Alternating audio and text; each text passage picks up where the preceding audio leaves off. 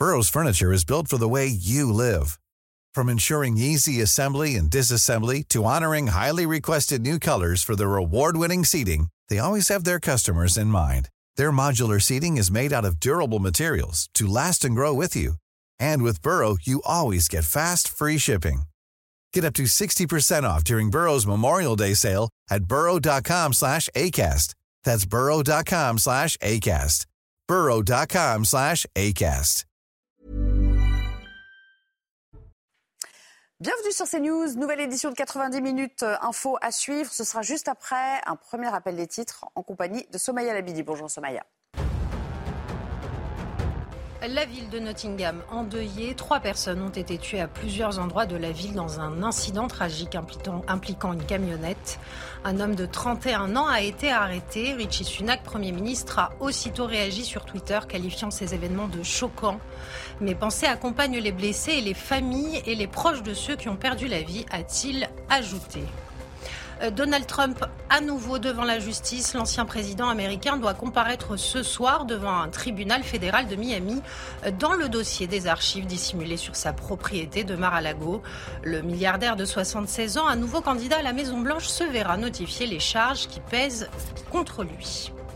Et puis ces chiffres inquiétants publiés par Santé publique France pour terminer, 22% des Français dépassent les plafonds de consommation recommandés en matière d'alcool, ce qui représente plus d'un adulte sur cinq. La France reste donc l'un des pays au monde les plus adeptes de l'alcool avec 42,8 millions de consommateurs. Et dans cette édition, nous parlerons de cette euh, écriture inclusive qui s'invite de plus en plus euh, au sein de l'université et même dans certaines institutions. La révolution sociétale envisagée euh, par les mouvements féministes va-t-elle voir s'entrechoquer deux visions de la langue française? Il est temps, en tout cas, de s'interroger sur ses conséquences. Jusqu'ici, c'était voilà, certains professeurs militants, certaines administrations militantes, etc. Maintenant, on se rend compte que même la ministre de l'Enseignement supérieur euh, valide euh, cette écriture inclusive, c'est euh, vraiment une catastrophe pour l'avenir, parce que c'est un sujet, mais c'est un sujet pour l'avenir, parce que on parle de la survie de la langue française, on parle de l'éducation des jeunes. Donald Trump, à nouveau devant la justice, à Miami cette fois, sous le coup de 37 inculpations euh, pour avoir emporté des dossiers et documents euh, nucléaires, entre autres après son départ de la Maison-Blanche. Parmi ses chefs figurent les mentions de rétention illégale d'informations portant sur la sécurité nationale ou encore entrave à la justice et faux témoignages avec quelles conséquences politiques nous irons aux États-Unis avec notre correspondante. Et puis, plus de souveraineté industrielle. C'est le nouveau credo d'Emmanuel Macron qui annonce aujourd'hui la relocalisation de la production de 25 médicaments pour rendre le pays autosuffisant en cas de pénurie. Au fond, les trois batailles qui pour moi se rejoignent et sont essentielles. Réindustrialiser, regagner en souveraineté et décarboner. Pourquoi pendant des années on a laissé de la production dans votre secteur se délocaliser? Parce qu'il n'y avait pas assez de rendement en France, parce qu'il y avait eu des politiques qui n'étaient pas toujours cohérentes, et parce qu'on a laissé certaines parties de notre industrie qui étaient plus polluantes, qui étaient moins adaptées aux choix collectifs, qui parfois étaient moins rentables, aller se faire ailleurs. Et voilà, nous sommes en place avec nos invités du jour. Bienvenue à vous, Laura Lebar. Merci d'être là. Je rappelle que vous êtes euh, psychanalyste. Bonjour, Jean Messia. Bonjour. Euh, président, fondateur. Euh, toute casquette confondue de vivre français. Merci d'avoir répondu à notre invitation, Jean. Et merci à Jean-Claude Dacier également d'être euh, parmi nous cet après-midi.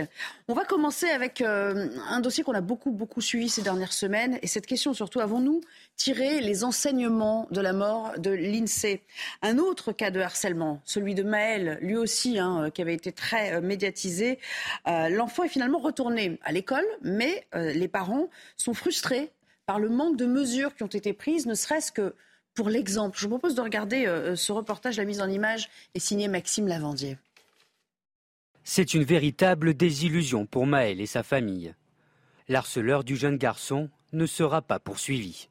On est complètement désabusé là, de, cette, euh, de cette décision parce que ben voilà, leur harcèlement est reconnu par l'éducation nationale. Donc en fait, c'est comme si rien n'était reconnu. Pendant trois ans, Maël, 10 ans, est victime de harcèlement par l'un de ses camarades de classe, au point d'être déscolarisé par ses parents qui décident de porter plainte.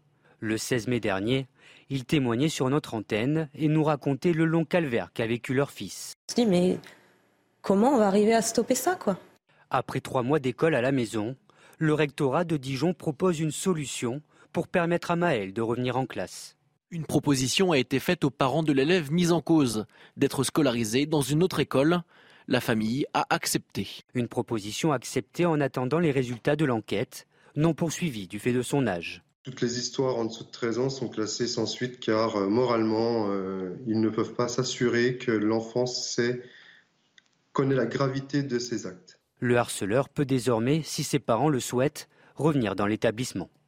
Alors Laura Lebar, je vais évidemment commencer avec vous. Ce père qui parle d'un vide juridique et qui dit moralement, on n'est pas à même de juger si un enfant de cet âge-là, en gros, a déjà des valeurs de bien, de mal, de souffrance. Est-ce que c'est vrai? Est-ce que c'est souhaitable aussi euh, de ne pas euh, euh, condamner, poursuivre à un si jeune âge? Alors, non, on a déjà la notion de bien et de mal très très jeune, à partir de 6-7 ans. Donc on va commencer par là. Ensuite, effectivement, le lobe frontal se connecte à 10 ans et à partir de là, on empêche la pulsion. Mais le harcèlement, c'est pas une pulsion, c'est un phénomène de groupe. Maintenant, ce que je dis aux parents, je comprends la frustration, mais c'est comme toutes les causes. Il faut quand même combattre. On est au début du harcèlement scolaire, comme, euh, comme le, le, combat des femmes, comme plein de combats dans l'histoire contre l'esclavage. Il faut quand même continuer parce que c'est le début du combat. Et puis, à force, à force, dans quelques années, on espère que ça ira mieux. Oui. Jean Messia, au fond, le nœud de ce problème dans cette histoire euh, spécifique, ce serait le retour éventuel du harceleur. Ça veut dire qu'on n'a pas du tout compris ce qui s'est passé dans l'affaire Lindsay. C'est ça que craignent les parents. Parce qu'au fond, les, parents de, cet enfant euh, qui euh, posait problème ont accepté qu'il soit sorti de l'établissement. Ça n'est pas forcément, ça n'a pas forcément vocation à durer comme situation. Et c'est ça qui serait vraiment dommageable s'il devait revenir. Il y a un million d'enfants harcelés en France. Il y a eu combien de sanctions? Et il n'y en a, pas, eu, à ma connaissance, pour l'instant. Hein. Il n'y a pas de des mises en et, et, même, euh, et même euh, dans les cas très graves euh, qui ont conduit à la mort, il y a on, peut quand même relever un problème d'administration scolaire. C'est-à-dire que l'école, les personnels de l'école qui, qui, sont au courant en amont, parce qu'il ne s'agit pas de laisser les choses se régler en aval et de s'interroger en aval si les choses ont été bien faites ou pas. Déjà, quand on a des signaux, des préalertes euh, en amont, dans l'administration, on a quand même des capteurs, il y a des CPE, il y a des enseignants, il y a des directeurs d'établissement. En fait, les, cas de harcèlement sont connus en amont. C'est-à-dire on ne découvre pas la chose une fois qu'elle arrive. Et donc le problème, c'est qu'il faut juguler le phénomène avant que ça devienne un phénomène de meute et que ça parte hors de contrôle pour aboutir à des tragédies. Donc si dès le départ on tue dans l'œuf le mécanisme du harcèlement en identifiant dès le départ cette, mécanique euh, euh, mortifère, eh bien effectivement, il y a peut-être moyen d'éviter en aval un certain nombre de, conséquences. À la fois, euh, on ne serait pas en train de parler, si vous voulez, d'éloignement, des harceleurs, etc. Maintenant, une fois que ça arrive, il est évident que les harceleurs doivent être identifiés, sanctionnés scolairement parce que ça se passe à l'intérieur de l'école et donc l'école doit prévoir des sanctions pour ce genre de comportement. Et même si ça se passe en dehors, bah, c'est la continuité, si vous voulez, de ce qui se passe à l'école par d'autres moyens et des sanctions évidemment euh, pénales s'il y a lieu. Mais encore une fois, ce qui est interrogé ici, c'est quelles sanctions dures pour les harceleurs. Moi, j'en vois aucune pour l'instant, ou en tout cas, les réponses ne sont pas à la hauteur de ce qui arrive. Alors, ce qui est intéressant, Jean-Claude, c'est dans ce que nous dit euh, euh, Jean Messia, il parle d'anticipation. Le problème, c'est que dans, beaucoup de, euh, de témoignages qu'on a recueillis, y compris donc au sein de ce corps enseignant, beaucoup disaient, peut-être par complaisance ou peut-être par peur, ça fait partie ces phénomènes de bande, ça fait partie d'une sorte de, jungle qui s'instaure, les rapports de force entre élèves, ça a toujours existé. Et donc, à ce titre, on n'est pas là pour faire la police. Ça date pas d'hier ou d'aujourd'hui. Néanmoins, le monde change. Et il a beaucoup changé. Les réseaux sociaux participent pour une large part, les chaînes d'information permanente aussi, et quelques autres. Ça ne veut pas donc dire qu'il faut accepter parce que c'est ancien, parce que ça a toujours existé. On laisse les choses aller. Euh, les événements récents ont démontré que l'éducation nationale était, une fois encore, je suis navré d'avoir à dire ça, mais un peu prise de court on a nommé un, référent, un référent harcèlement. J'espère qu'il y connaît quelque chose et qu'il a une petite expérience dans le domaine.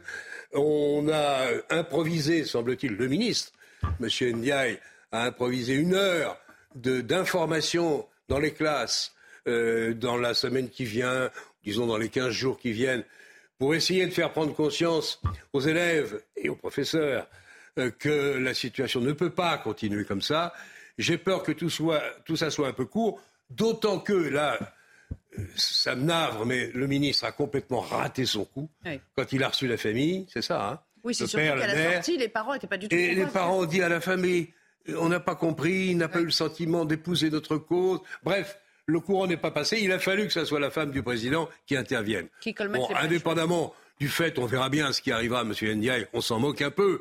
Ce qui compte, c'est que je suis navré d'avoir à dire ça, mais l'éducation nationale a encore un peu raté son coup. Moi, je suis, attention aux harceleurs, c'est des gamins aussi. Il faut leur parler, peut-être pas les condamner à vie parce qu'ils ont harcelé. Néanmoins, pardon Laura petit vous allez- complément vous allez- d'information. hein, ouais. Moi, je ne suis pas expert du tout de ces questions. J'en parle avec beaucoup de modestie. Néanmoins, prenons le, le- le problème à bras-le-corps pour une fois, parce que c'est vrai qu'entre les réseaux sociaux, nous et quelques autres, c'est devenu un enfer pour les enfants qui sont harcelés. Et que ça ne peut pas Merci continuer comme ça. On va laisser long. Laura Pardon, j'ai été un peu long. y compris voilà, sur la psyché de Je vais de vous parler d'un cas aussi. qui est arrivé très proche de moi. Donc je vais pas citer, mais qui est dans ma famille. Donc, dans un grand collège parisien, très connu. Et on a remis cet enfant avec son harceleur. Et là, qu'est-ce qui s'est passé? Eh bien, les enfants de la nouvelle classe se sont mis avec cet enfant. D'accord, contre le harceleur. Et d'ailleurs, on témoignait hier sur mes réseaux sociaux, cet, cet enfant qui s'est mis, qui a intégré à son groupe. Et donc, il y a quand même des choses qui changent dans les Bien classes sûr, grâce au message qu'on fait passer. Il ne faut pas penser que tous les enfants, au contraire, il y a quand même quelque chose au niveau des ados qui se liguent contre ça. Euh, mais par contre, effectivement, Nelly, pour répondre à la question de tout à l'heure, est-ce que nos enfants sont en sécurité? Non. Effectivement, on remet les harceleurs dans la classe des harcelés, et ça, ce n'est pas normal. Mais ce qui, est, din- ce qui est dingue, si vous voulez, c'est que vous avez des cas où on parle de prévention, alors que la prévention, franchement, n'a plus lieu d'être. Quand on voit des, des gens qui se tirent dessus à la, à la- Kalachnikov, on dit il faut des médiateurs, des gens en amont qui agissent pour éviter ça. Non, c'est dans les écoles qu'il faut faire de la prévention par rapport au harcèlement. Parce qu'à mon avis, la prévention, là, pour le coup, est beaucoup plus efficace que dans certains, dans, dans certains quartiers gangrénés par des mafias, etc. Ouais. La, prévention, vous là, est l'élément cardinal de la vous chose. aurez toujours des profs et des membres du corps enseignant pour dire que c'est pas leur métier. Euh, non, mais on, est- on, on le sait déjà. Hein, ils diront ça a- fait pas partie de. profs, euh. C'est vrai. Euh, Sophie Audugé est avec nous, déléguée euh, euh, générale de SOS Éducation. Bonjour, merci de nous rejoindre en direct. On va on va revenir. Donc, on a parlé du cas de Maël, dont le harceleur potentiellement pourrait revenir dans l'enceinte de l'établissement. Mais moi, j'aimerais recueillir votre sentiment sur ces fameuses euh, une heure, enfin cette fameuse heure euh, de sensibilisation qui est prévue dans les collèges et les lycées. Est-ce que ça vous paraît largement insuffisant, fait un petit peu à la va-vite? Moi, je vous dire, ça, donne un peu l'impression qu'on veut mettre la poussière sous le tapis quand même. Oui, bonjour, bonjour à tous. Euh, Bien sûr, bien sûr, évidemment. Et puis le côté, il y a un drame, je m'agite, je propose une solution immédiate. Évidemment, ça n'a aucun sens. Bien sûr que le problème du harcèlement est un problème systémique. Euh, dans l'école aujourd'hui, hein, l'école est dans une situation euh, extrêmement grave d'abandon de l'autorité, euh, du pas de vague, qui fait que de toute manière, et, très malheureusement et très tristement, les, les parents qui ont été obligés d'alerter hein, quand même les médias, faut le dire, que le seul endroit où ils ont été entendus, ce sont les médias et pas n'importe quel média. Je crois que c'est très important de le dire. Ces parents-là avaient fait le nécessaire. Ils avaient alerté que leur enfant euh, était harcelé. Et c'était pas depuis une semaine, et c'était pas depuis un mois, c'était depuis des mois et des mois, pour certains depuis plusieurs années. Et ils n'ont pas fait. été entendus. Ils n'ont pas été entendus par euh, la, à l'école, ils n'ont pas été entendus par euh, la direction, ils n'ont pas été entendus non plus par le rectorat. Voilà. Alors évidemment, le, le cas dramatique de l'INSEE qui, qui n'a pas trouvé d'autre issue pour appeler à l'aide de tous, de tous, hein, au plus haut niveau de l'État, ça a été de mettre fin à ces jours. Je crois franchement que le fait que Papendiaï n'ait que comme solution une heure pour en parler dans nos établissements, enfin moi j'avoue que ça me sidère, j'ai pas, j'ai pas d'autres mots, ça me sidère. Sophie Audugé, euh, est-ce que ce ministre euh, euh, vous paraît être complètement en deçà de, de la tâche? Est-ce que vous, il vous semble que si la volonté politique au plus haut, hein, comme vous dites, de l'État, mais déjà à commencer par l'éducation nationale, était là, euh, les profs se plieraient de bonne grâce à faire des choses un peu, un peu drastiques, un peu radicales pour changer les choses dans leurs établissements, à condition qu'on leur en donne les moyens. Ou c'est vraiment une question de, comment dire, d'individualisme exacerbé qui fait que chacun s'en lave les mains? Ben, je dirais que, comme je le disais tout à l'heure, si vous voulez, Nelly, on a un phénomène aujourd'hui systémique qui nous dépasse. Moi, je ne veux pas croire, si vous voulez, on connaît tous les profs et leur engagement auprès des élèves et auprès de leur matière. À un moment, quand ça fait des années qu'on leur demande de faire tout et n'importe quoi, d'être à la fois assistante sociale, d'être à la fois euh, des, euh, quelque part des bureaucrates, il faut dire ce qui est, hein, euh, et qu'en plus on les met en cause dès qu'ils font un pas de travers, à un moment, si vous voulez, euh, ils ont une réaction de protection. Ils ont en plus une direction, on le sait très bien, qui n'a pas très envie qu'on sache qu'il y a des problèmes de harcèlement dans son établissement, parce qu'on sait aujourd'hui que ça a un impact sur l'évolution des chefs d'établissement, ce qui est quand même invraisemblable. Donc, si vous voulez, c'est pas une mesurette qu'il faut faire, c'est reprendre complètement la place de l'école. Moi, j'ai déjà dit sur votre plateau, aujourd'hui, vu le désastre de l'école, il y a deux priorités instruire, protéger. Le reste, ça dégage. Ça n'a pas sa place aujourd'hui à l'école. Alors, c'est dramatique. Moi, j'en suis désolée. J'adorerais qu'on ait tous la possibilité de faire des écoles Montessori pour tous les enfants et qu'il n'y ait pas que les enfants des ministres qui se retrouvent dans des écoles euh, très pointues. Mais ce n'est pas le cas. Donc aujourd'hui, on est obligé de revenir aux basiques. Et les basiques, c'est instruire, protéger. Et à partir du moment où un enfant est en situation de harcèlement ou de difficulté à l'école, il doit être pris en charge. Il doit être pris en charge par des psychologues, il doit être pris en charge par des médecins scolaires. Vous, restez avec nous. On va parler d'un thème euh, connexe, en tout cas qui vous concerne aussi au, premier chef, puisque vous abordez toutes ces questions euh, d'éducation. Euh, on revient régulièrement à la progression de l'écriture inclusive. Vous avez peut-être vu encore euh, ce matin cette une du Figaro, le Figaro qui consacre non seulement sa une, mais également un grand dossier assez éclairant, je dois dire. C'est une graphique qui est vieille de 10 ans, qui a fait son chemin dans les milieux académiques et institutionnels sous l'impulsion, on le rappelle, de mouvements féministes. Regardons à quel point, pour commencer, avec Émilie Gougache. Mmh. Une écriture qui pourrait devenir la norme dans les universités.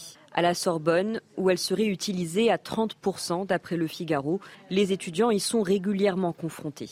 Euh, il y a une volonté de, l'utiliser aussi pour les documents un peu administratifs euh, ou euh, l'affichage dans les couloirs. Devoir écrire, non. Par contre, j'ai déjà eu des textes, par exemple des exercices, avec de l'écriture inclusive. S'il ne s'oppose pas à son utilisation, certains concèdent qu'elle peut poser quelques difficultés et manquer parfois de pertinence. Visuellement, quand on relit, c'est pas évident et après, euh, même pour l'écrire, je pense que c'est une habitude à prendre.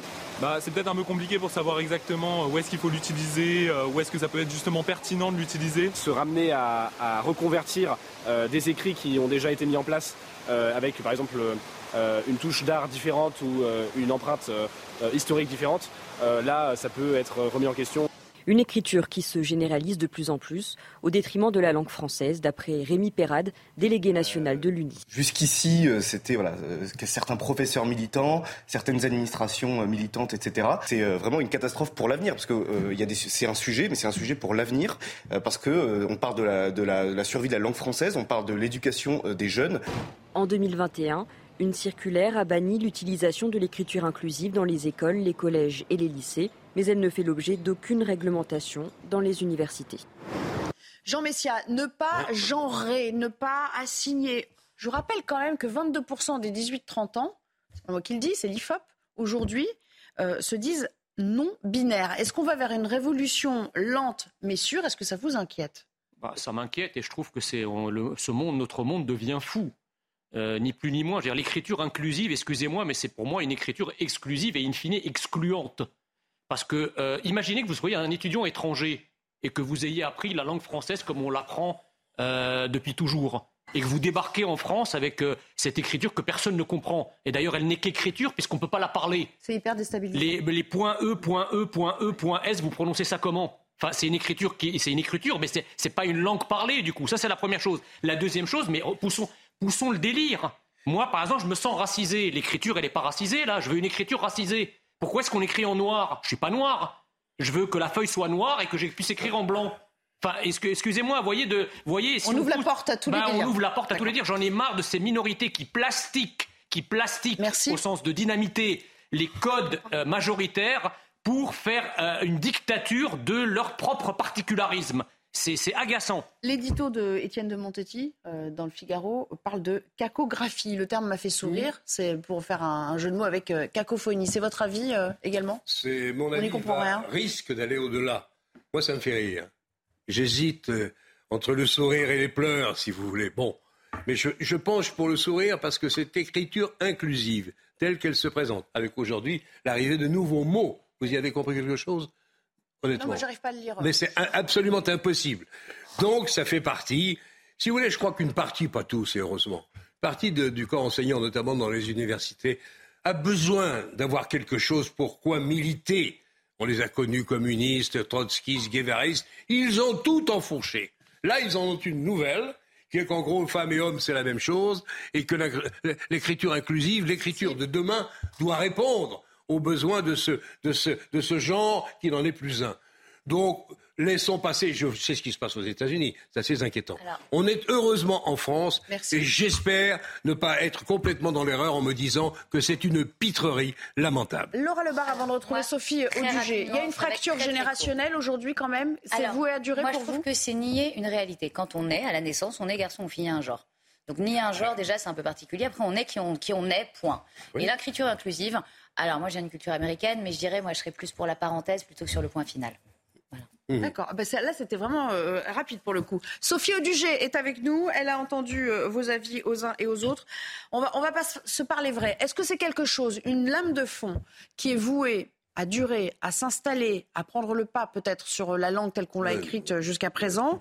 Est-ce que pour vous, il y a d'autres solutions à proposer. Par exemple, on dit souvent, voilà, euh, c'est peut-être pas normal que le masculin l'emporte systématiquement sur le féminin, euh, dans les cas notamment de pluriel. Est-ce qu'il y a des choses à revoir là-dessus qui pourraient permettre de, de, de, de parer, de contourner la difficulté? Alors, tout d'abord, bon, nous, c'est un dossier qu'on a pris en charge en 2020-2021. On a fait une pétition hein, qui a conduit euh, Jean-Michel Blanquer à, à interdire l'écriture inclusive dans l'enseignement, puisqu'on en voyait déjà des premières formes en primaire quand on apprenait aux enfants à lire et à écrire. Hein. Donc, euh, donc c'est un sujet qu'on connaît bien. On a fait une note de synthèse de 80 pages avec euh, des linguistes où on a pu démontrer, comme euh, vous le disiez d'ailleurs, que c'est une langue qui, on, on, enfin c'est pas une langue d'ailleurs, hein, c'est une graphie, un système non formel hein, qui exclut. Il exclut avant tout, évidemment, les, les personnes qui, sont pas, euh, qui ne sont pas très, très, très à l'aise avec la langue, puisqu'il est quasiment impossible de tenir un discours ou d'écrire plusieurs pages dans cette forme de, de graphie qui contraint à la fois l'écriture, mais qui, qui contraint également le sens. Alors là, pour apprendre euh, à des enfants à lire ou, ou écrire, c'est juste les empêcher. Donc euh, l'école, elle n'est pas là pour empêcher, hein, surtout ne pas nuire, on va dire. Hein. Puis si on peut en plus leur apprendre à lire et à écrire, c'est encore mieux. Euh, je voudrais rappeler que c'est un sujet profond, hein, puisque Jean Dutour le disait très bien, pervertir une langue, c'est pervertir l'esprit. C'est renier l'âme de la nation dans ce cas-là de plus intime et de plus précieux. Il ne faut pas sous-estimer l'enjeu là. Donc la langue française a cela de formidable qu'elle est la plus précise au monde? On en avait déjà parlé euh, sur votre plateau, Nelly, vous avez eu la gentillesse de, m'inviter euh, lors d'un sujet qui portait sur la, prise, euh, on va dire, massive du franglais. la langue française est la plus précise et la plus pointue. Il apparaît normal qu'au sein de nos élèves, qui vont devenir des adultes et, et donc des citoyens engagés, qui seront capables de penser, il leur soit permis de préciser le plus, euh, de manière la plus pointue possible le sens de leurs idées, de manière à se faire comprendre et à développer une pensée la plus élaborée possible. La langue française permet cela. La réduire à un objet euh, sexiste est une manipulation politique. C'est une évidence. Et comme le rappelait euh, Simone Veil à plusieurs reprises, hein, évidemment que la féminisation de la langue n'a pas d'objet par rapport à la langue. La langue n'a pas de, parti politique, elle n'est ni de droite ni de gauche, elle est ni masculin ni féminin. La langue, elle est. Et elle dit ce que nous sommes et elle nous permet de nous exprimer dans une forme d'universalisme important. Merci beaucoup Sophie Audugé. On est un tout petit peu pris par le temps, mais on a bien compris le propos et je pense qu'on n'a pas fini d'en parler. On vous réinvitera sur le plateau, tiens, à cette occasion. Merci à tous les trois, euh, enfin tous les quatre même. Et on se retrouve dans un instant pour euh, aller voir ce qui s'est passé dans l'hémicycle autour de cette attaque au couteau à, à Annecy. Beaucoup de réactions. À tout à l'heure. De retour et le débat reprend juste après le JT signé Mickaël Dorian. Bonjour Mickaël. Bonjour Nelly, bonjour à tous. Gabriel Fortin, celui que l'on surnomme le tueur de DRH, est actuellement entendu devant les assises de la Drôme. Cet ingénieur au chômage est accusé d'avoir tué de sang-froid deux de ses anciennes DRH ainsi qu'une conseillère de Pôle emploi. Noémie Schulz, bonjour. Vous êtes en direct de la cour d'assises de Valence où lors de l'audience, Gabriel Fortin vient d'avoir un échange plutôt tendu avec sa mère. Noémie, racontez-nous. Oui, en fait, c'est sa mère, hein. c'est la mère de Gabriel Fortin qui est interrogée depuis le début de l'après-midi. Et il y a eu cet échange de quelques secondes entre une femme de 78 ans qui semble perdue, déboussolée à la barre, et ce fils qu'elle n'avait jamais revu depuis les faits il y a deux ans et demi. Elle commence d'ailleurs sa déposition sans avoir remarqué que Gabriel Fortin est dans la même salle qu'elle, à quelques mètres seulement. Quand elle le comprend, elle fond en larmes et s'adresse à lui. Pourquoi tu ne m'as pas parlé? Pourquoi tu ne m'as pas dit que ça n'allait pas? J'aurais pu t'aider. Je ne sais pas ce qu'ils t'ont fait, mais explique-leur. Ils ont besoin de savoir pour faire leur deuil. Dans le box, l'accusé reste impassible. Quelques minutes plus tard, un avocat de partie civile lui demande de recommencer. Vous aviez une relation fusionnelle avec lui. Dites-lui de soulager sa conscience. Francine Fortin tente une nouvelle fois de faire parler son fils. Tu n'y es pour rien, dit-il à sa mère. Puis, pour la deuxième fois de la journée, il lit un texte qu'il avait euh, écrit dans lequel il explique que les personnes responsables de la situation sont des gens qu'il avait alertés, des procureurs, des ministres de la Justice, des défenseurs des droits. Voilà, l'histoire, elle est finie, finie. Il se rassoit. Telle est la vérité que Gabriel Fortin est capable de dénoncer. Aujourd'hui, peut-être évoluera-t-il au cours de ce procès qui doit durer euh, trois semaines, mais il semble à l'heure actuelle enfermé et tout à fait incapable d'apporter une explication rationnelle à ces crimes. Merci beaucoup Noémie Schulz. Les images sont d'Olivier Madinier pour CNews. Emmanuel Macron est en Ardèche aujourd'hui. Le président de la République euh, visite, a visité un, un laboratoire pour parler de souveraineté pharmaceutique et tenter de sortir la France de sa dépendance en matière de médicaments avec l'étranger, en particulier avec la Chine. Je vous propose d'écouter le chef de l'État. Au fond, les trois batailles qui pour moi se rejoignent et sont essentielles. Réindustrialiser, regagner en souveraineté et décarboner. Et au fond, elles se rejoignent et on a eu là l'illustration parfaite, vous l'avez d'ailleurs très bien décrit. Pourquoi pendant des années on a laissé de la production dans votre secteur se délocaliser?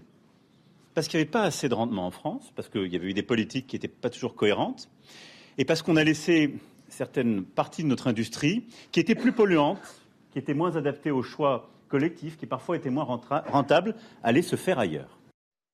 Début du bac euh, professionnel euh, aujourd'hui, plus de 180 000 candidats planchent en ce moment même sur les épreuves euh, d'histoire, géographie et enseignement moral et civique. Ce matin, c'était le français.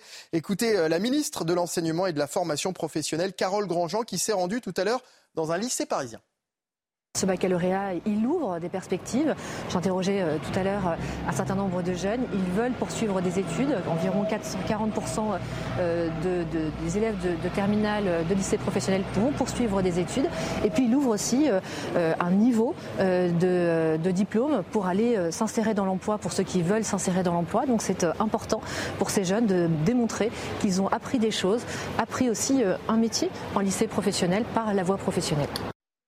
Et puis Kylian Mbappé dément un départ précipité pour le Real dès cet été. L'attaquant star du PSG s'est exprimé sur son compte Twitter et a euh, répondu à un article du Parisien. Kylian Mbappé qui a annoncé hier qu'il ne souhaitait, pas euh, prolonger d'une année supplémentaire son contrat avec le club parisien, contrat qui doit prendre fin en 2024.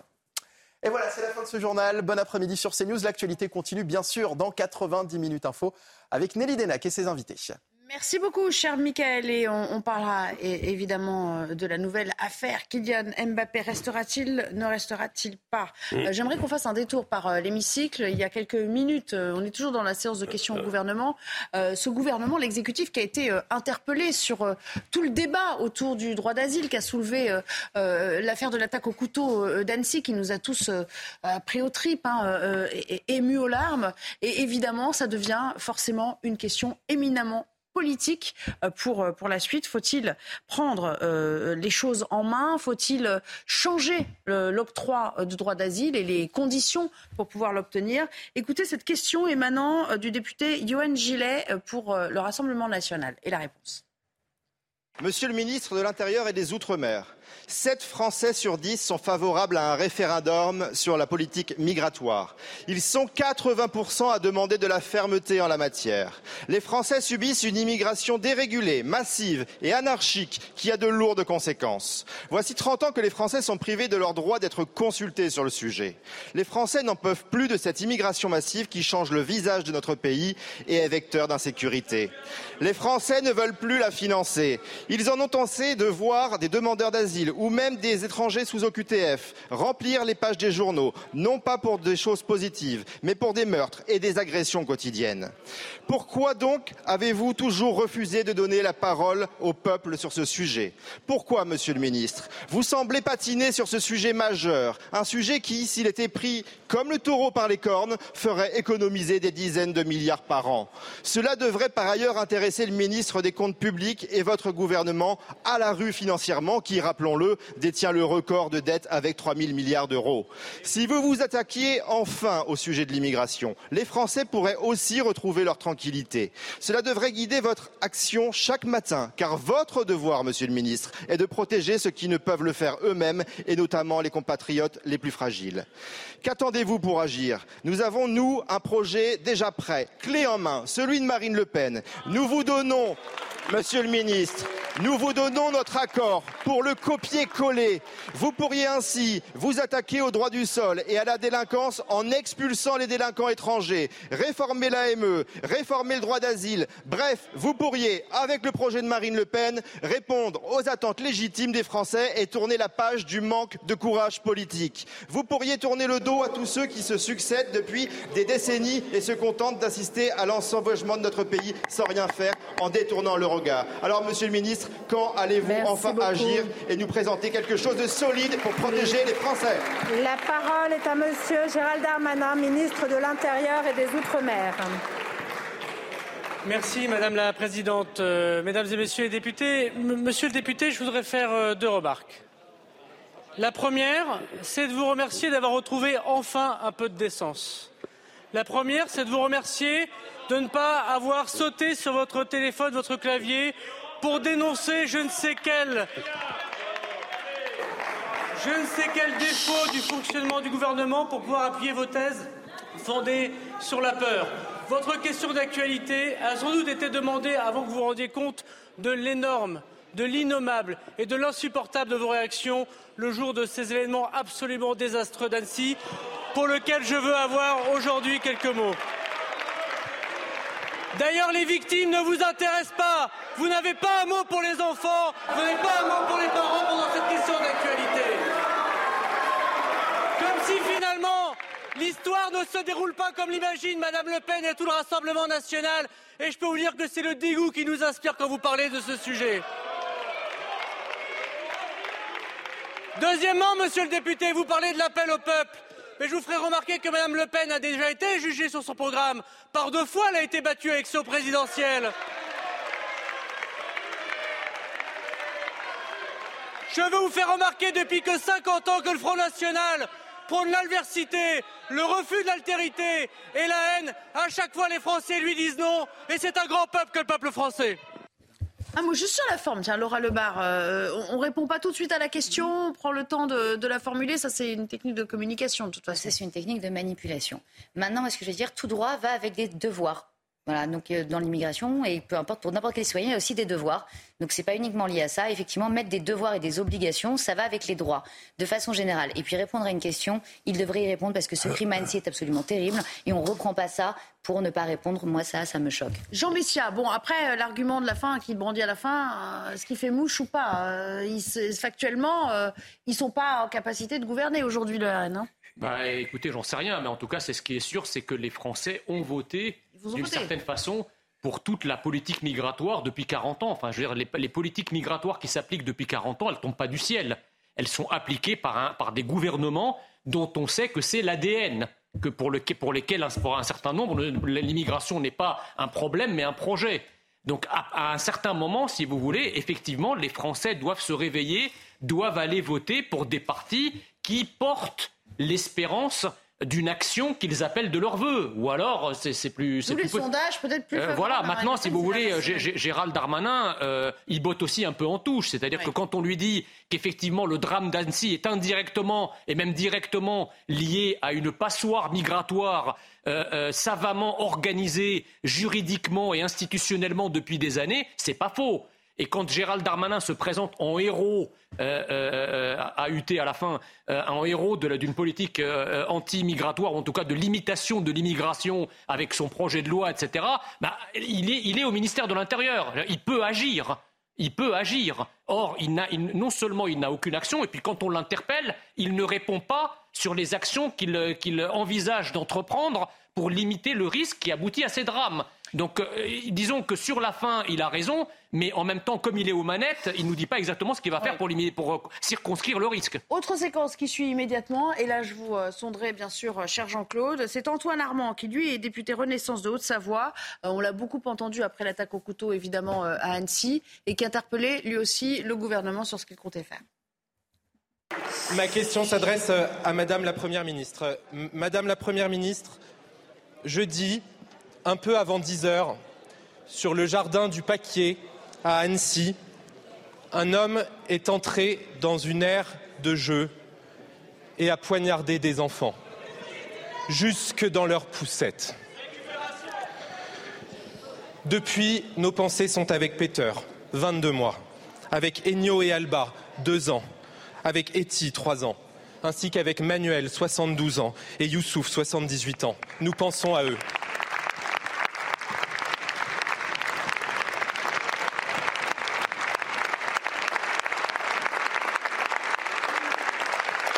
Tous, tous sont Tous sont en vie grâce au prodigieux rempart d'humanité qui s'est immédiatement dressé contre la barbarie. Ce rempart, ce rempart, il a le visage d'Henri, le visage des passants et des agents d'entretien qui se sont interposés. Il a le visage des policiers d'Annecy, des militaires, des pompiers, du SAMU, de la sécurité civile. Il a le visage des soignants d'Annecy, de Grenoble et de Genève. Et aujourd'hui, devant la représentation nationale, je leur dis, nous leur disons merci.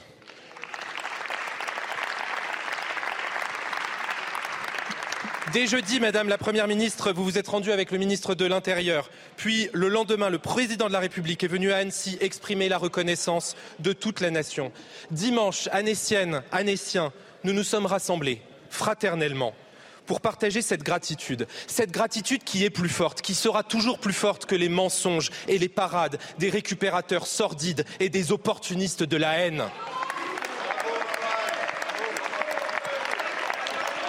Mais cette gratitude ne suffira pas face aux questions qui nous hantent. Nous aurons besoin de réponses en matière de mécanismes européens d'asile, de sécurité, de proximité, de psychiatrie. Pour cela, nous avons besoin que la justice fasse son travail. Madame la Première ministre, pouvez-nous donc nous communiquer les derniers éléments de l'enquête? Je vous remercie. Merci beaucoup, mon cher collègue. La parole est à Madame la Première ministre. Merci Madame la Présidente, Mesdames et Messieurs les députés, Monsieur le député Antoine Armand. Nous avons tous été frappés de, stupeur hein, face à l'attaque sauvage dont ont été victimes des tout petits enfants jeudi dernier à Annecy.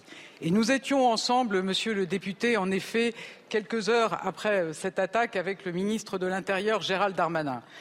Mes pensées vont en premier lieu aux familles de ces petits-enfants, à ces petits-enfants également, aux autres victimes adultes de, de cette terrible attaque. Et je voudrais à mon tour rendre hommage, remercier les forces de l'ordre, la police nationale, la police municipale, qui est intervenue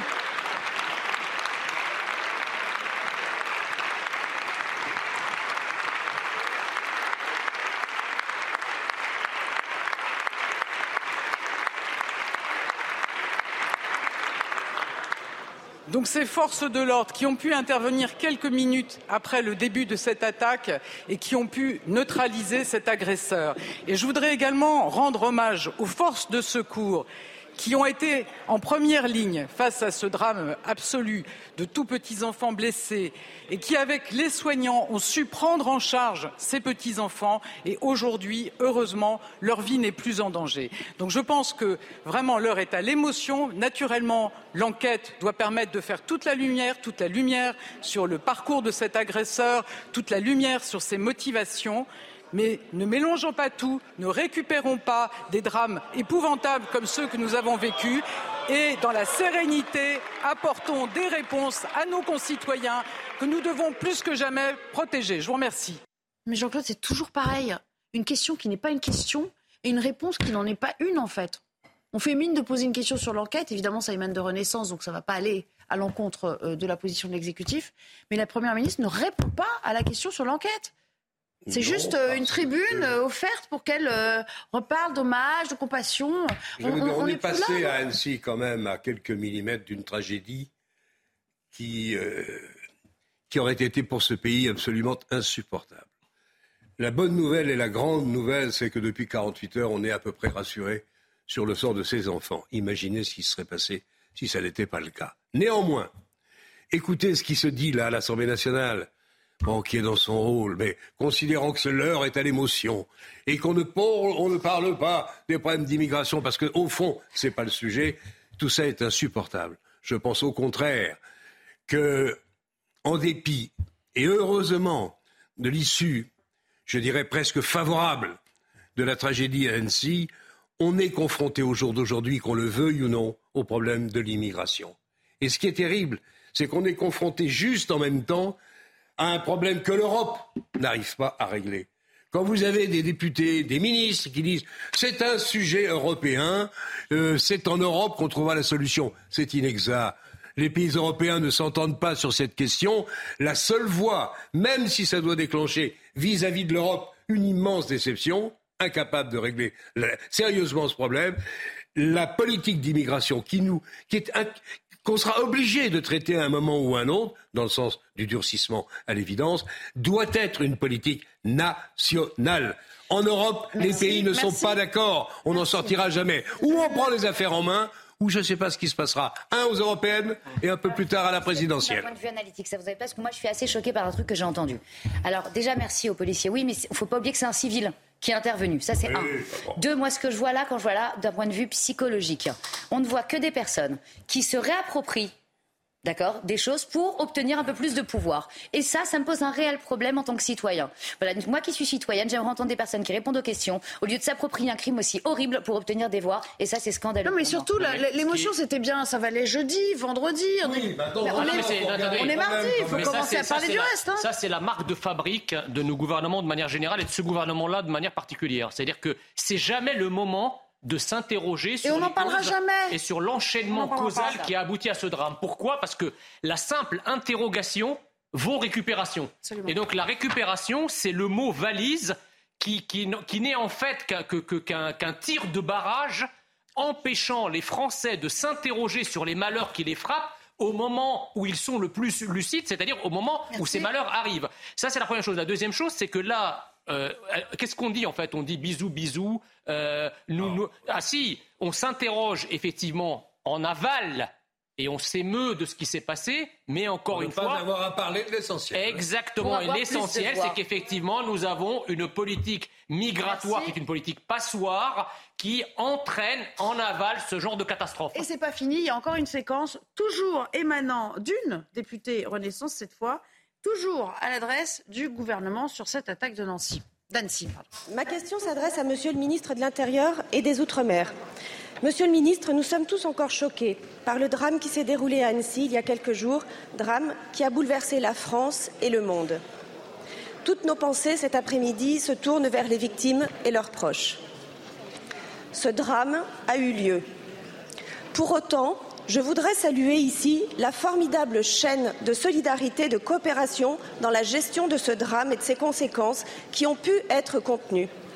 Les premiers qui sont intervenus sont les promeneurs, les lycéens et les acteurs du tourisme qui étaient sur place et qui ont agi de façon courageuse, soit en appelant les secours, en faisant des traductions en langues étrangères, en faisant un cordon sanitaire pour éviter que les plus petits ne soient pas exposés à ces scènes si terrible.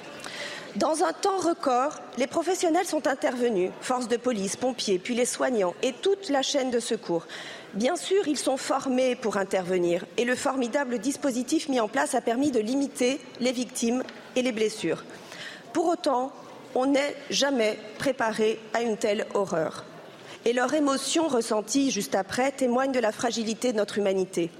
Le temps sera long pour refermer ces plaies et il nous faudra prendre soin d'eux. Monsieur le ministre, ce que je voudrais dire ici, cet après-midi, c'est que toutes les décisions prises l'ont fait et ont permis de sauver ces enfants, ces adultes et de ne faire aucune nouvelle victime. Monsieur le ministre, pour ces héros du quotidien ou professionnels avertis, je souhaite que la nation leur exprime sa reconnaissance et gratitude. Comment, selon vous, pouvons-nous les honorer de la manière la plus juste, la plus républicaine, telle qu'ils le méritent? Merci beaucoup, ma chère collègue. La parole est à Monsieur Gérald Darmanin, ministre de l'Intérieur et des Outre-mer. Merci, merci Madame la Présidente, Mesdames et Messieurs les députés.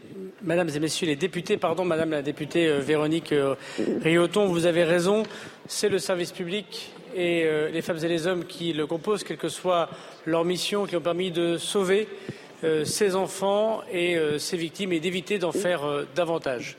Je voudrais avoir une pensée évidemment pour Monsieur le Préfet et pour ses équipes qui, en quelques instants, non seulement a commandé les opérations de secours et de sécurité, mais aussi euh, est intervenu pour euh, évidemment organiser la mise en sécurité. Vous parliez des lycéens qui étaient à proximité du drame, mais aussi des écoles, puisque lorsqu'il arrive une abomination comme celle d'Annecy, la première question euh, que se pose un préfet et le ministère de l'Intérieur, c'est évidemment y a-t-il d'autres personnes dans d'autres territoires de la ville qui peuvent passer à l'acte?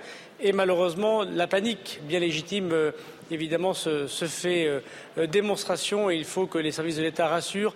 Et Monsieur le Préfet a su euh, rassurer tout en menant ces opérations de, secours et de sécurité. Il faut dire aussi que l'organisation du ministère de l'Intérieur, s'il doit toujours être améliorée, bien évidemment, a montré, et c'en est la responsabilité des femmes et des hommes qui composent ce ministère, bien sûr, son efficacité. Je rappelle qu'en moins de trois minutes, un équipage de police est arrivé pour interpeller euh, cette personne, puis une équipe euh, de motos qui ont pu, avant qu'il euh, puisse continuer sa marche terrible, interpeller cette, cette personne. Je voudrais avoir une pensée particulière pour ces policiers qui ont risqué leur vie dont l'un d'entre eux, vous le savez, a utilisé euh, son arme de service et qui l'ont fait dans des conditions, à la connaissance du ministère de l'Intérieur, d'un grand professionnalisme. Ils étaient d'ailleurs tous les deux formateurs de tir et tous les deux majors de la police nationale.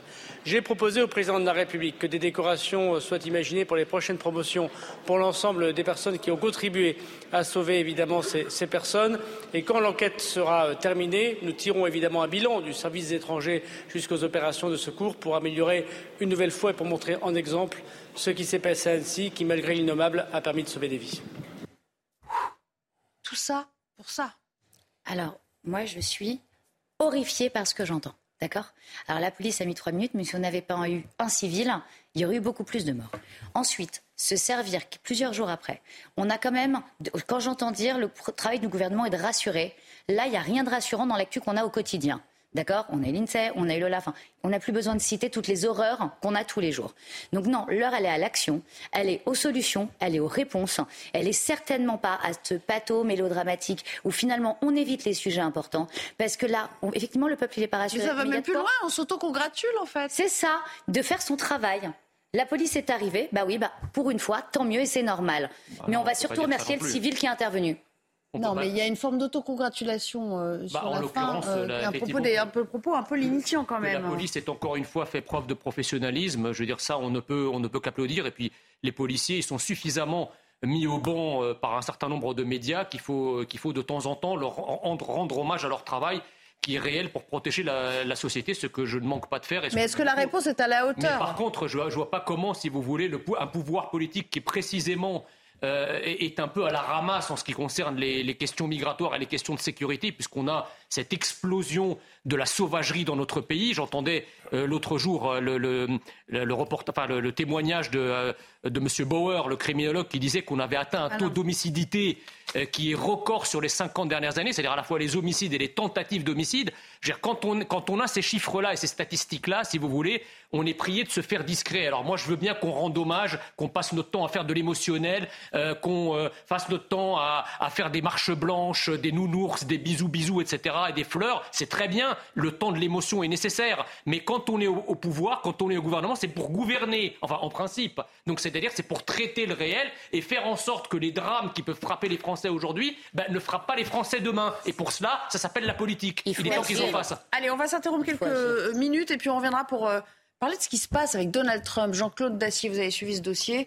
Euh, il est ah devant euh, une Avec Donald Trump, oui. Ouais, euh, à, Miami. Est-ce qu'il risque gros? On verra. En tout cas, sa ligne de défense paraît très claire sur ces fameux documents qu'il aurait emportés de la Maison-Blanche après, après son départ. À tout à l'heure. 16h30 et il est donc temps de retrouver Somaya Labidi pour le rappel de l'actu. Rebonjour Somaya. Le tueur de DRH, Gabriel Fortin, dans le box des accusés à Valence, mutique depuis son arrestation en 2021 pour le meurtre de deux anciens DRH qu'il avait licenciés et une cadre de Pôle emploi. Le suspect s'est finalement plié aux questions du juge. Jusqu'à la dernière minute, les familles, proches et employeurs des victimes ont craint de voir le box rester vide. Le verdict est attendu le 30 juin prochain. Journée de grève pour les assistants qui accompagnent les élèves handicapés. Ils réclament la création d'un statut de la fonction publique pour sortir de la précarité et une augmentation de leur rémunération. Plus de 130 000 d'entre eux accompagnent actuellement 430 000 enfants selon les chiffres du ministère publiés à la rentrée de septembre 2022. Et puis le vaccin anti-chikungunya de Valneva enregistre des résultats prometteurs. Toutefois, son efficacité réelle contre la maladie doit encore être avérée selon une étude publiée mardi dans la revue de Lancet. Pour rappel, le chikungunya, qui cause de la fièvre et de violentes douleurs articulaires, est une maladie provoquée par un virus lui-même transmis par le moustique tigre. C'est peut-être l'affaire la plus compromettante pour ses ambitions futures. Je parle bien sûr de Donald Trump qui se retrouve aujourd'hui devant un tribunal à, Miami pour sa gestion négligente de secrets d'État après sa présidence. Il est donc convoqué euh, devant un, juge accusé d'avoir euh, emporté des documents euh, confidentiels après son, départ où figuraient notamment des informations sur les armes nucléaires. Bonjour Elisabeth Guedel, vous êtes sur place. J'ai grand plaisir à vous retrouver à, à l'antenne, chère Elisabeth. Alors, précision, c'est la première fois qu'un ancien président américain est inculpé au niveau fédéral. C'est beaucoup plus inquiétant pour lui que l'affaire, euh, vous savez, euh, euh, du paiement à l'actrice X il y a quelques semaines. Là, on comprend que c'est du sérieux. Ah oui, là, c'est la première fois, effectivement, qu'un ancien président comparaît devant la justice de son pays. C'est un tribunal fédéral, donc, qui représente la justice des États-Unis. C'est inédit. Et donc, les charges sont extrêmement lourdes. Un 37 chefs d'inculpation euh, pour des documents qu'il a effectivement emportés il y a deux ans quand il a quitté euh, la Maison-Blanche, qui contiennent des, des, des, secrets liés, en tout cas, à la sécurité nationale des États-Unis. Et ça, on ne rigole pas, évidemment, sur le sujet pour avoir menti au FBI, qui lui réclamait ces documents qui devaient rester aux archives nationales et euh, donc il risque de la prison ferme. Hein, Donald Trump, il risque de finir sa vie en prison. Alors évidemment, il y a un grand euh, pas. Il faudrait qu'il soit euh, qu'il y ait un procès et qu'il soit reconnu coupable. Donald Trump qui va tout faire évidemment pour retarder au maximum ce procès, peut continuer à faire campagne pendant ce temps-là. Il vise en tout cas la Maison Blanche, revenir à la Maison Blanche pour éventuellement d'ailleurs s'accorder un pardon présidentiel et éviter la prison, ce qui est un peu un système américain tout à fait inédit. Hein. La Constitution n'avait pas pensé à cette possibilité. En tout cas, effectivement, c'est euh, le moment le plus difficile pour Donald Trump, même s'il y a d'autres enquêtes, euh, notamment pour euh, l'attaque du Capitole, vous vous en souvenez, en, janvier 2021, où là aussi, il risque d'être très inquiété de façon au niveau fédéral, puisque c'est pour sédition, pour avoir encouragé ses partisans à envahir le Capitole. Merci beaucoup, chère Elisabeth. On va continuer d'en débattre. Vous pouvez rester avec nous, d'ailleurs. On va, on va peut-être euh, vous, solliciter euh, dans le cadre de notre discussion. Euh, Laura Lebar, vous vous intéressez beaucoup à l'actualité américaine. Vous avez vécu aux États-Unis. il a déjà une ligne de défense là-dessus, hein, Donald Trump. Ah oui, alors j'ai parlé à un ami qui est journaliste voilà, sur une chaîne américaine et qui m'a envoyé l'actu. Donc, lui, sa ligne de défense, c'est non coupable. D'accord? Les documents seraient déclassifiés. Maintenant, L'analyste va parler aussi parce qu'on vient d'assister à quelque chose euh, en France. C'est pareil là-bas, c'est toujours des espèces de combats, de lutte de pouvoir. Moi, j'ai le sentiment que finalement, il n'y a pas de, il a plus de vrais dirigeants. C'est, on a, euh, on cherche à s'approprier le pouvoir plus qu'à quelque part euh, sauver le peuple. Et ça, ça me pose un profond problème. Mhm. Jean Messia, est-ce que c'est politique. Est-ce que derrière, effectivement, il y a la volonté aussi d'entraver ses ambitions pour, euh, euh, pour la prochaine présidentielle? Il n'en fait pas mystère, bien sûr. Hein. Alors moi, je pense, si vous voulez, que l'État profond américain et le système euh, gaucho-progressiste antinational, qui est le même que celui qui gouverne en France depuis une quarantaine d'années, ne pardonne pas à Donald Trump ni d'avoir gagné l'élection de 2016, ni d'avoir présidé évidemment les États-Unis pendant quatre années. Donc effectivement, vous savez, la justice, elle est, indépendante formellement et institutionnellement, mais euh, très souvent, elle n'est pas indépendante idéologiquement. Quand vous avez, par exemple, en France, un, syndicat politisé, qui est le syndicat de la magistrature, qui est très à gauche et qui représente entre un tiers et 40 des magistrats, ce n'est pas une justice indépendante. Aux États-Unis, on a exactement le même phénomène, même si les magistrats ne sont pas syndiqués, mais en tout cas, ils ont une coloration politique. Et donc, effectivement, ça ressemble à de l'acharnement. Euh, ce qui se passe aux, États-Unis. Un président américain, il va, finir sa vie en prison. Mais mon Dieu, qu'a-t-il donc fait? Il a, tué quelqu'un Il a, il a vendu des secrets, il, a, il, a, il, est, il est coupable de haute trahison. euh, euh, Excusez-moi. On rigole enfin, pas avec les, des, des documents si euh, vous voulez, comme en on fait, dit, Je hein. sens comme une Non, mais- pointe de nostalgie non, non, non, dans les propos de. Non, juste, juste pour terminer, On verra bien, Jean. on ne peut, on ne peut qu'être surpris entre le décalage, enfin du, dé- du décalage entre l'ampleur de ce qui lui est reproché et de ce qu'il risque, et euh, effectivement Enfin, écoute, la réalité des choses. États-Unis, il emmène une trentaine de cartons à son domicile. C'est pas normal. La justice américaine va pas laisser passer ça, sauf s'il y a une procédure de déclassification auparavant, ce que je ne crois pas une seconde. Je sais bien que Trump a encore aujourd'hui un noyau dur de soutien absolu. Pour ça, je suis très prudent dans, le, dans, dans ma connaissance modérée des États-Unis. Ils sont toujours je très surprenants dans leur choix. Néanmoins, franchement, Alors, si vous, par- si vous pariez sur le fait que Trump soit encore capable d'être candidat dans quelques mois, là, franchement, ça commence, Attendez, ça commence à devenir Biden- compliqué. Biden est une momie de 105 ans, il est toujours ça, au pouvoir, il se représente. Ça, c'est- Problème. Mais qu'est-ce que ça a à voir avec un gars qui a volé des documents Il a volé des documents, il n'a pas été condamné encore. Merci, on va aller voir la spécialiste de la question. Oh, Elisabeth, sur cette notion de déclassification, déjà, un, est-ce qu'il a euh, les moyens de le prouver? Est-ce que c'est une ligne de défense qui peut tenir la route pour lui? Non, ce n'est pas une euh, ligne de défense. Il n'a pas déclassifié ces documents. Le FBI lui avait réclamé. Euh, là où il risque, il y a des preuves qu'il a menti au FBI. Vous savez, le mensonge est très important. Bill Clinton le sait. Hein, il a été euh, une procédure d'impeachment parce qu'il avait menti.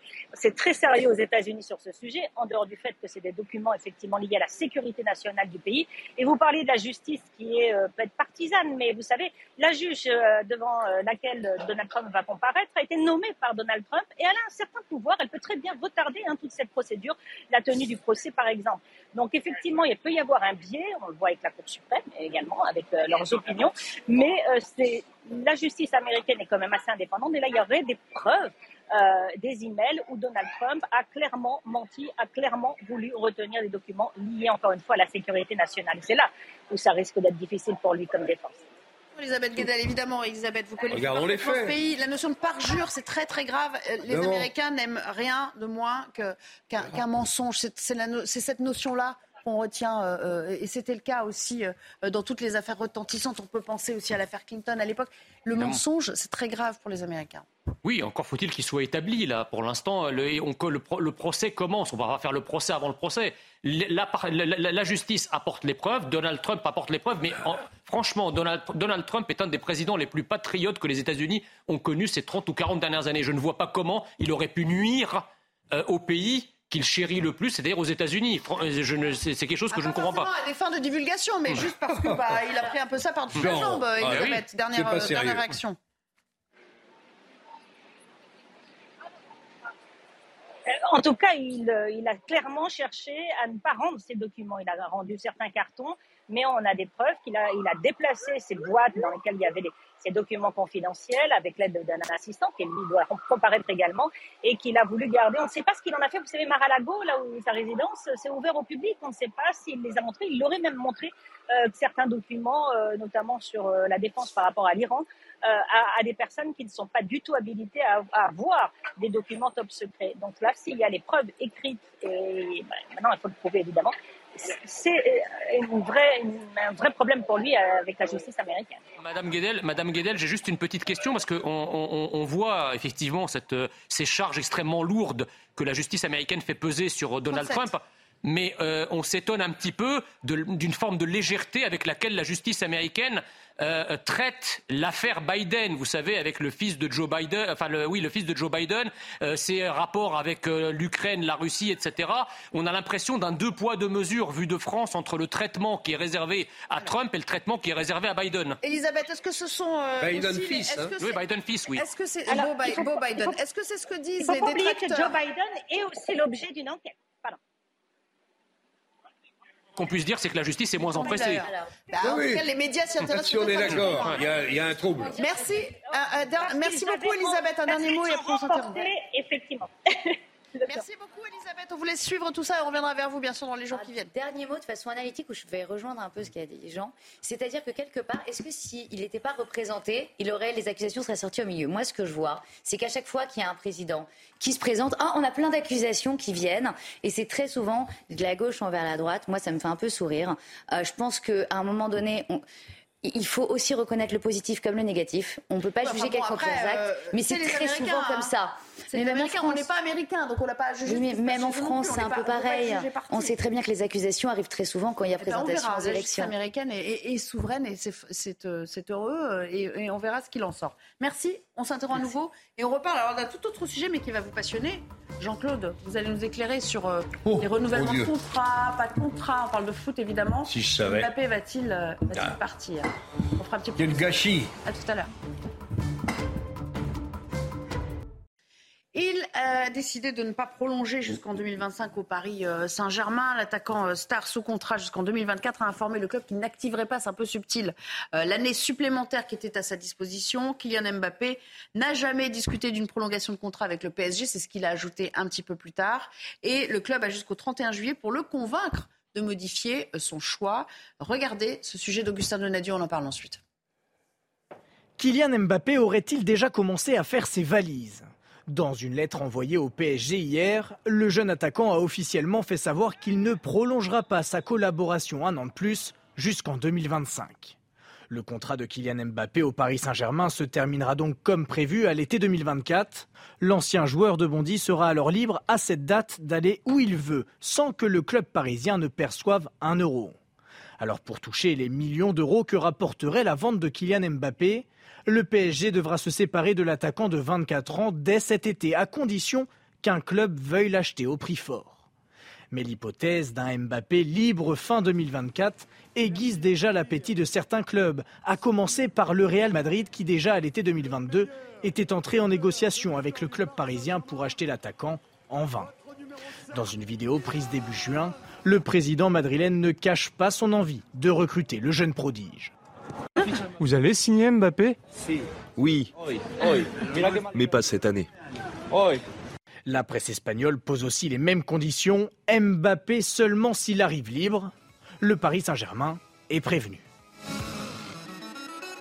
Réaction en direct de Jimmy Algerino, ancien joueur du PSG. Bonjour Jimmy, merci d'être avec nous euh, en direct. Est-ce qu'on doit comprendre qu'il y a un rapport de force qui s'installe, un jeu de dupes un peu entre le club et, le joueur? Racontez-nous comment ça se passe, ce genre de, tractation pour ceux qui ne connaissent pas bien.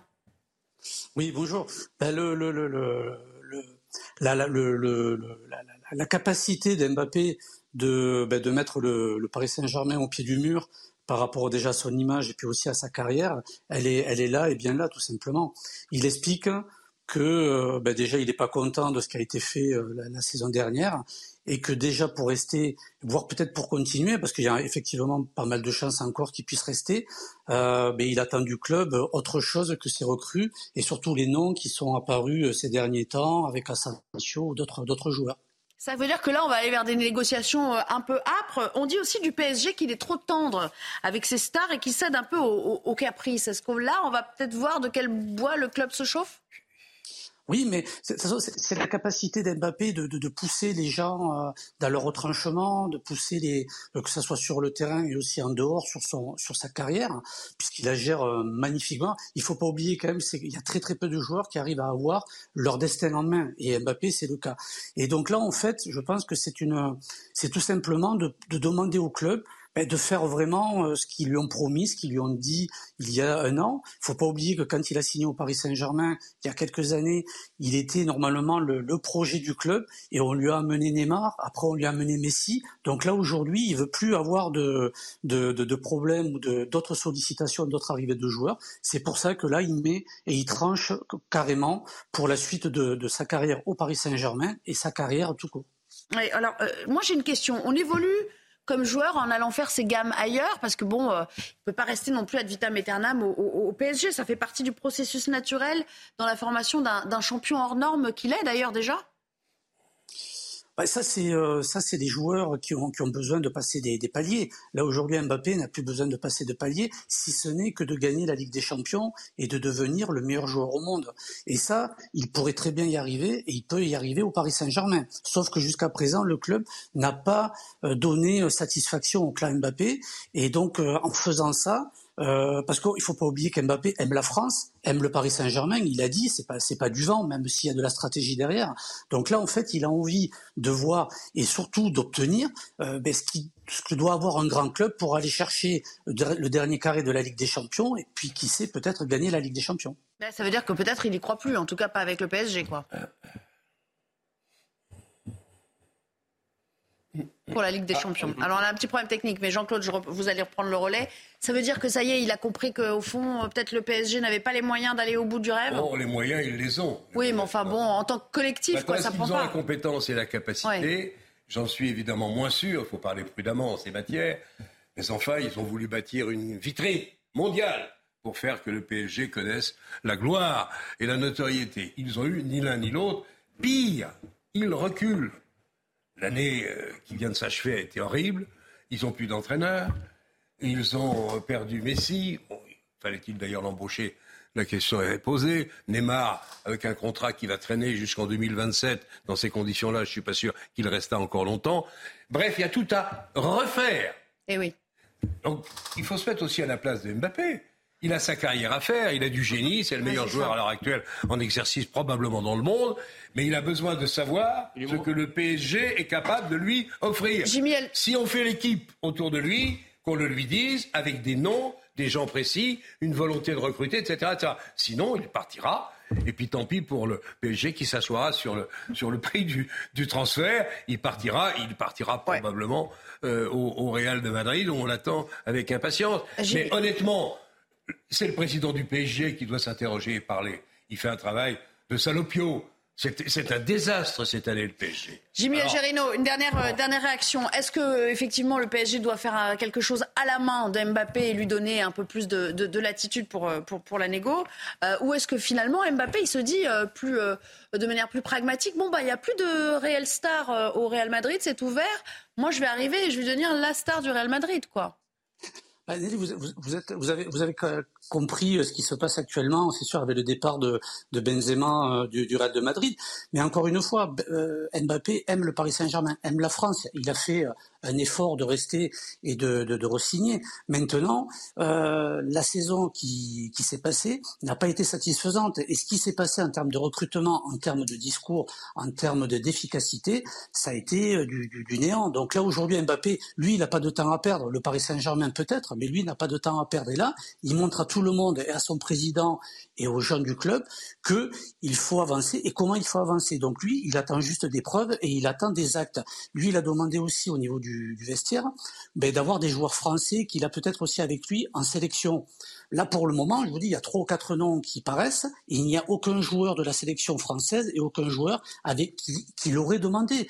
Donc c'est pour ça, peut-être aussi, ben, qui fait cette démarche-là en envoyant la lettre, puisqu'il n'était pas obligé de le faire, il montre vraiment qu'il n'est pas content et qu'il veut aller euh, pas au bras de fer parce qu'il restera, mais en tout cas, il attend du Paris Saint-Germain des actes et donc des joueurs qui vont lui permettre de grandir, d'avancer avec le Paris Saint-Germain. Merci beaucoup, euh, Jimmy Algerino, d'avoir répondu à nos questions. En tout cas, ce qui est avéré, c'est que c'est un fin négociateur. Il le prouve, en plus d'être un joueur. Il va y avoir une négociation difficile dans les semaines qui Ça va être compliqué, mais on va suivre ce dossier avec beaucoup, beaucoup d'attention parce que voilà, il y a beaucoup de supporters qui sont suspendus à ces décisions-là. Merci, c'est tout le temps qui nous restait. Je rends la main à euh, Laurence Ferrari, le début de Punchline. Et je vous retrouve demain avec grand plaisir et un nouveau euh, panel d'invités à partir de 15h30. Excellente fin d'après-midi sur l'antenne.